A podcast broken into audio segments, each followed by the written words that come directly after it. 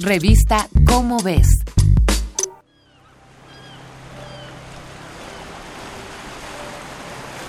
Las aves marinas del Pacífico mexicano son animales excepcionales.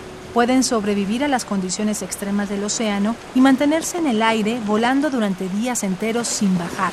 Poseen una glándula especial que les ayuda a eliminar la sal de mar que ingieren cuando cazan peces, y la mezcla de huesos huecos o esponjosos y sus cuerpos compactos e hidrodinámicos les permiten nadar tan bien como vuelan. Sus alas funcionan también como aletas para bucear a enormes profundidades en tiempo récord y a lo largo de su vida recorrerán distancias apenas soñadas por los seres humanos más viajeros. Y al igual que muchos animales, su supervivencia se ha visto amenazada en los últimos años debido a cambios que tienen que ver con la actividad humana.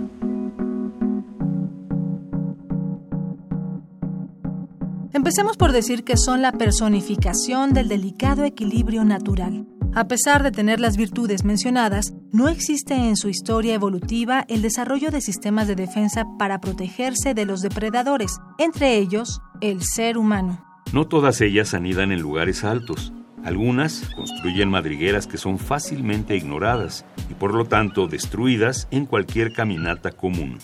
Si a esto sumamos su actividad pasiva que evita huir al contacto humano, vemos lo fácil que se vulnera su hábitat.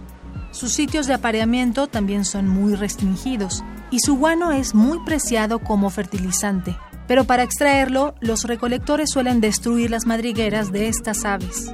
Y por si esto no fuera suficiente, sumado al cambio climático y la contaminación, uno de los mayores riesgos que estas poblaciones corren fue la introducción de fauna invasora debido al flujo humano, los cuales aumentaron la población de depredadores perros, ratones, gatos y ratas fueron introducidos por la navegación y los dos últimos ya han sido responsables de la extinción de un paíño que habitaba la isla de Guadalupe, 300 kilómetros mar adentro frente a la costa de Baja California. Además, las cabras, borregos y cerdos, también llevados por los humanos a estas islas, destruyen el hábitat de un gran número de especies de aves marinas. La contaminación lumínica es otro punto en contra de su supervivencia.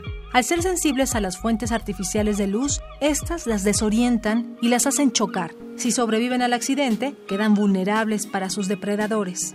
Después de ser conscientes de la cantidad de peligros que habíamos llevado al hábitat de estas aves, el programa de restauración de aves marinas dentro del Grupo de Ecología y Conservación de Islas AC se dio a la tarea de restaurar estas condiciones de vida.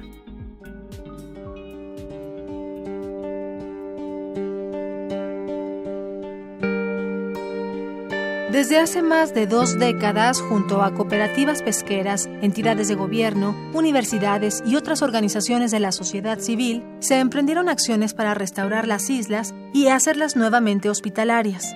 Se hizo un enorme esfuerzo por retirar a los perros, gatos, borregos, cerdos y demás animales invasores que habían llegado con los humanos para disminuir el número de depredadores y fauna nociva. Después fue necesario volver a llamar a las especies que habían abandonado las islas. Para esto se retiró la vegetación invasora de las entradas de las madrigueras y se construyeron madrigueras artificiales con cajas de madera enterradas en la arena. Además se reprodujeron grabaciones con cantos y llamados de las mismas aves que se buscaba volver a atraer. Estas técnicas nunca se habían utilizado en América Latina y tuvieron un efecto muy positivo en la restauración del ecosistema.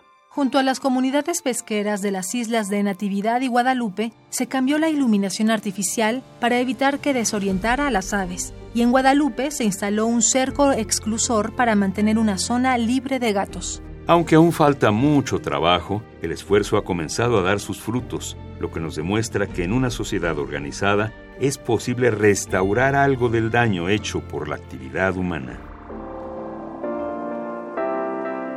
Esta es una coproducción de Radio UNAM y la Dirección General de Divulgación de la Ciencia de la UNAM, basada en el artículo Aves marinas nocturnas renacen en las islas, escrito por Esmeralda Bravo Hernández, Alejandra Fabila Blanco, María Félix Lizárraga, Alicia Astorga Ornelas, Juliana Bedoya Guzmán, Miguel Corrales Sauceda y Alejandro Aguilar Vargas. Si deseas saber más sobre cómo se ha restaurado el hábitat de las aves marinas del Pacífico mexicano, consulta la revista Cómo ves, la publicación mensual de divulgación científica de la UNAM.